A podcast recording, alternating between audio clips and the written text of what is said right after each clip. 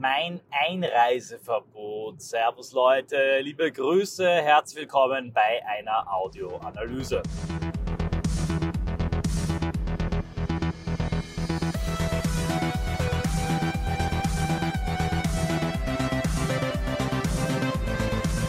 Ich lag ziemlich daneben, ich lag ziemlich daneben, denn meine letzte Audioanalyse vor circa einer Woche über mein treuendes Einreiseverbot äh, da war ich noch im Unglauben. Da dachte ich tatsächlich, das Ganze sei ein Bluff, das sei eigentlich nur dazu gedacht, mich als Person zu dämonisieren und eine Art ohnmächtige Gäste, um halt irgendwie alle Mittel auszuloten, um zu zeigen, wie wenig man mich mag und möchte. Wie so ein, eine Art Verbotsschild mit einem durchgestrichenen Gesicht von Martin Sellner oder der IB, das man an jedem Ort aufstellt, das mich aber nicht daran hindern kann, diesen Ort zu betreten.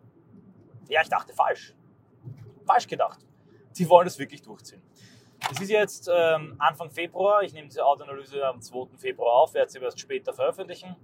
Aus ja, ähm, diversen planungstechnischen Gründen. Und will kurz den derzeitigen Stand der Dinge hier rekapitulieren. Derzeit besteht gegen mich kein formelles Einreiseverbot. Das ist Faktum. Weiters besteht gegen mich auch ähm, keine Einreiseverweigerung der Bundespolizei, die dann an die diversen anderen Landespolizeidirektionen weitergegeben wird. Das ist derzeit der Fall.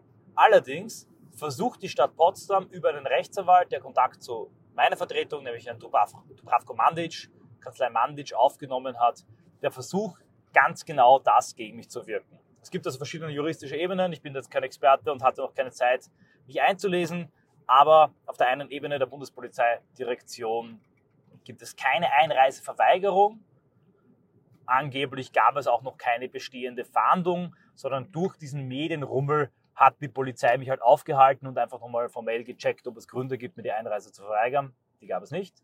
Aber im Moment läuft ein Verfahren tatsächlich der Stadt Potsdam gegen mich, die das angeregt hat. Ja, als eine von 600 lokalen Ausländerbehörden und man wird sehen, ob die Stadt Potsdam, ob die Ausländerbehörde Potsdam, ich habe die offenbar sehr vergrämt äh, durch meine Reise nach Potsdam, ob die das gegen mich erwirken können. Dann ist auch die Frage, wie lang das wirkt, wie weit das wirkt. Wirkt das für Potsdam? Hat es eine gewisse Dauer? Gleichzeitig ist es aber jederzeit möglich, dass durch das größere Medieninteresse an meiner Person eine Ad-hoc-Einreiseverweigerung stattfindet, wenn die Polizei mich an der Grenze aufgreift. Das könnte vor allem dann der Fall sein, wenn ich zum Beispiel zu einer politischen Veranstaltung fahre, um dort zu sprechen oder zu einer Aktion. Also die Einreise nach Passau war vor allem deshalb möglich aus meiner Sicht. Ich wurde ja sehr intensiv befragt, weil ich klar vermitteln und glaubhaft machen konnte, dass ich in Passau tatsächlich nur Kaffee und Kuchen genießen möchte. Fluchtgrund und Pull-Faktor Nummer eins. Und dass ich nur einen Abend da bleiben werde, in derselben Nacht nach Österreich fahre. Da war der Vertrag meines Mietwagens die Rettung. Bin im Nachhinein froh, dass ich einen genommen habe. War zwar nicht billig, aber wenn man sich anschaut, wie es die Buchverkäufe angekurbelt hat, war es jeden Cent wert. Also danke auch an die Unterstützer, die es mir ermöglicht haben, dieses Risikokapital vorab zu investieren. Ich wurde an diesem Tag reingelassen, ging rein und wieder raus und hat eine große Aufmerksamkeit erzeugt. Damit ist aber nicht sichergestellt, dass die Landespolizeidirektion in Koordination mit dem Bundespolizeipräsidium etc. pp. beim nächsten Mal nicht anders entscheiden werden. Ich bin jetzt am Schirm und das Ganze ist äh, im Gespräch. Aus dem Grund werde ich es nochmal auf die Probe stellen, dazu später. Wie gehen wir nun vor? Einerseits läuft das Verfahren gegen äh, die Stadt Potsdam und die Ausländerbehörde dort von einem Anwalt vertreten, was auch ähm, selten ist. Also von einer renommierten, gigantischen Anwaltskanzlei werden die vertreten. Kanzlei Mandic hält dagegen. Und dann haben wir ebenfalls ein Unterlassungsbegehren gegenüber dem Bundespolizeipräsidium, nämlich Unterlassung jeglicher Einreisehinderung. Die Grundlagen dafür sind recht klar. Europäische Freizügigkeit. Zugleich aber bin ich eben kein deutscher Staatsbürger. Ich bin ein Ausländer aus Sicht der deutschen Regierung. Und wenn jetzt als Ausländer aus ihrer Sicht die öffentliche Ordnung störe, gibt es hier durchaus juristische Mittel. Also es ist nicht von der Hand zu weisen, dass A, die Stadt Potsdam formell eine Einreisesperre gegen mich erwirkt Und noch weniger von der Hand zu weisen ist, dass ab jetzt jedes Mal, wenn ich nach Deutschland fahre, die Polizei mich auffällt, stundenlang überprüft, Rücksprache hält und dann eine Einzelfallentscheidung trifft, ob ich diesmal einreisen darf oder nicht. Solche Fälle gibt es. Es gibt zum Beispiel ähm, ja auch im politischen Bereich Leute, die noch nicht einreisen durften oder sogar abgeschoben, abgeschoben wurden oder ausgewiesen wurden, besser gesagt. Und vor allem kennen wir es von großen Fußballspielen oder Demotagen oder G20-Gipfeln etc. pp dass dann die Polizei an der Grenze gewisse Namen hat, Leute, denen sie an diesem Tag, für diesen Tag die Einreise verweigern soll. Das ist im Wesentlichen so etwas wie ein nationaler Platzverweis. Ich glaube, so versteht man es am besten. Das heißt, ausgestanden ist das Ganze noch nicht. Das ist einerseits ein wenig nervig, da eine gewisse Planungsunsicherheit besteht für meine äh, Frühjahrs- bis hin zum Sommertermine, von denen viele, ich gestehe es, in der Bundesrepublik äh, stattfinden. Zugleich aber ist es auch wieder lustig und äh, witzig, wenn man es von der ähm, marketingtechnischen Seite betrachtet, weil natürlich diese Sache das vom Narrativ, von der Symbolwirkung her so bizarr ist, dass äh, man da von Seiten der Opposition aus meiner Person eigentlich fast nur gewinnen kann. Wie wird es also weitergehen? Nun, die Eilanträge von der Kanzlei Mandic sind offen die müssen beantwortet werden. Es kann sein, dass damit juristisch bereits ein Sieg erwirkt wird, bevor der politische Gegner irgendwas ausgearbeitet hat und äh, dann ein klares Begehren habe, dass sie unterlassen müssen, mich an der Einreise zu hindern.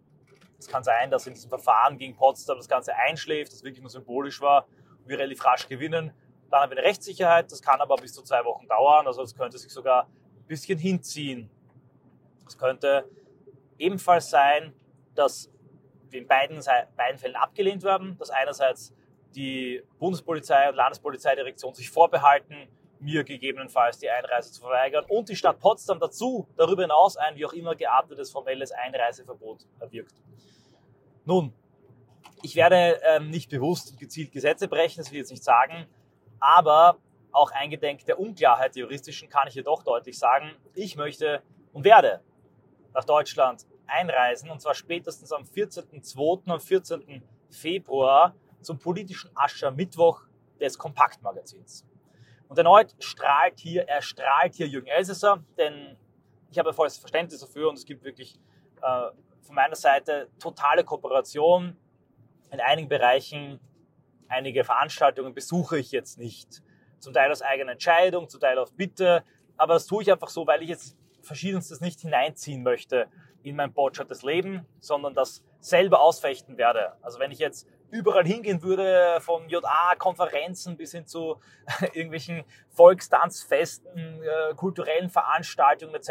pp., dann wäre das alles magisch nur durch meine Präsenz dort irgendwelche bösen, extremen Geheimtreffen. Und wenn man sich die Verbotslust von Frau Faeser ansieht, dann wäre das eher meiner Meinung nach dumm, unstrategisch und ähm, ja, etwas, das ich tun würde, wenn ich dem eigenen Lager schaden wollen würde. Sprich, das tue ich natürlich nicht. Zugleich aber, wenn jetzt jemand wirklich sagt, nein, risikobewusst, uns vollkommen egal, wir wollen auf jeden Fall haben, dass du kommst, wir wollen diese Öffentlichkeitswirksamkeit, wir wollen diesen Schritt und diesen Stoß nach vorne, dann sage ich ja, ähm, consume with care, auf eigenes Risiko, eigene Verantwortung, Einladen von Sellner könnte zu Repressionen führen, aber ich komme da natürlich gerne. Da gibt es auch einige interessante Termine, die sich jetzt ergeben haben. Und der erste wird am 14.2. Februar der politische Aschermittwoch sein. Ich werde dort eine Rede halten, die Spuren von Remigration, ähm, Bevölkerungsaustausch, Kritik enthalten kann und eine gesalzene Prise Regime Change wird auch dabei sein, Regime Change von rechts und äh, Reconquista. Da spiele ich mit offenen Karten und da bin ich sehr gespannt. Bis dahin ist auch genügend Zeit, um die Rechtslage ein bisschen zu klären, wie und ob dann äh, die politischen Gegner darauf reagieren werden. Zurück noch einmal, wir spulen zurück zum 29.01. Das kommunikative Chaos, das hier entstanden ist, nämlich Sellner darf nicht einreisen und dann darf er doch einreisen, die Polizeikontrolle, die mich am Ende doch durchlassen musste. All das, was eigentlich ziemlich schwach und äh, unsouverän wirken lässt, das Phasersche Grenzregime, all das ist, glaube ich, entstanden durch erstens den Leak Also das Ganze wurde publik und dann von den Medien vergrößert und auch ein bisschen aufgeblasen, obwohl es noch nicht spruchreif war. Und zweitens, meine sehr rasche Reaktion. Das muss ich jetzt schon sagen. Ja, ich weiß, äh, sehr viel von all dem, äh, der Aufmerksamkeit, die jetzt äh, mir zuteil wird, das ist natürlich ein Kalkül des politischen Gegners. Sie hoffen damit im Superwahljahr AfD und FPÖ zu dämonisieren. Wir tun alles, dass es nicht aufgeht und das nach hinten losschlägt. Dazu habe ich eine eigene Audioanalyse gemacht, welche strategischen Faktoren hier wichtig sind. Dass aber äh, jetzt auf einmal das Buch äh, Platz 1 der Bestsellerliste ist und äh, für einen Tag lang halb Deutschland lachte über diese Grenzposse und der Livestream auf Rammel der größte deutschsprachige Livestream auf Rumble war, den es jemals gab. Das muss ich schon sagen, ja, da, das claime ich schon, denn das war sicher äh, Ergebnis eben dieser raschen und schnellen Reaktion des ähm, Happenings, das jetzt rundherum aufgebaut wurde, sprich Livestream, die äh, narrativen Ausschmückungen mit, äh, Kaffee, äh, mit dem Kaffeehaus, ich nenne den Namen nicht mehr, ich will ihn nicht mehr nerven, mit dem Kaffee und es spricht sich halt so nett, dieser Name von diesem Kaffee aus. Mit dem Kaffee aus, mit dem Google-Hupfen, mit der Zahnbürste.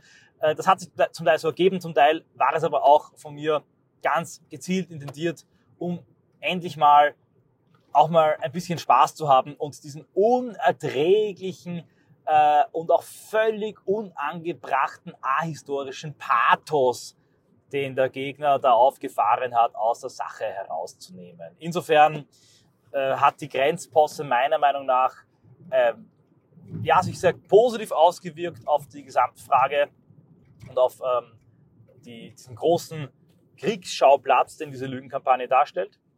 Also sehe ich es auch als positiv, wenn diese ganze Sache weitergeht. Wenngleich ich das Ganze nicht mehr so groß und intensiv machen möchte, denn es gibt sehr viele andere wichtige Probleme, insbesondere die Bauernproteste, die sich europaweit ausgebreitet haben und die, und das ärgert mich persönlich sehr, da ich absolut solidarisch mit den Bauern bin, da auch hingefahren bin am Montag und das für unglaublich wichtig halte und äh, die in jeglicher Hinsicht unterstützen möchte, ja sogar so weit unterstützen, dass ich mich zurücknehmen möchte, um sie nicht zu schaden, die sind wirklich die Leidtragenden dieser ganzen Kampagne, die entscheidenden Leidtragenden, weil ihre legitimen äh, Proteste, ihr Überlebens- und Existenzkampf von dieser inszenierten Kampagne überlagert wurde. Insofern für mich wichtig, ich mache da weiter, ich halte euch am Laufenden darüber. Wer weiter mitschauen möchte und mitmachen möchte, die, die Netflix-Serie äh, Einreisesperre kann das gerne machen. Mir ist aber vollkommen klar, dass in wenigen Tagen das Ganze nicht mehr so groß sein wird und auch ein Teil der Herde weiterziehen wird, wahrscheinlich auch hier auf Telegram.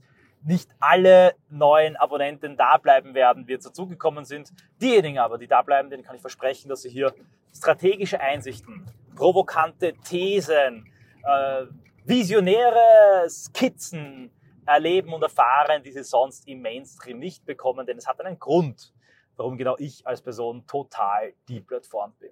Danke fürs Anhören, danke für Unterstützung, danke insbesondere an die großartigen Meme-Schmiede und an die Meme-Kuriere, die ein absolut notwendiger, integraler Bestandteil dieses metapolitischen Erfolgs waren. Und wenn Sie weitermachen wollen, wenn Sie weiterspielen wollen, ich spiele weiterhin mit und habe schon eine ganze, eine Myriade, Hekatomben von großartigen, herrlichen Ideen, wie man mit möglichen äh, Einreiseverboten umgehen kann. Die werde ich hier natürlich nicht enthüllen. Dafür müsst ihr dranbleiben. Also freut euch auf die nächste Episode, ja vielleicht die nächste Staffel dieser witzigen, interaktiven politischen Reality-Show starring Nancy Faeser, Martin Sellner und natürlich eine Zahnbürste.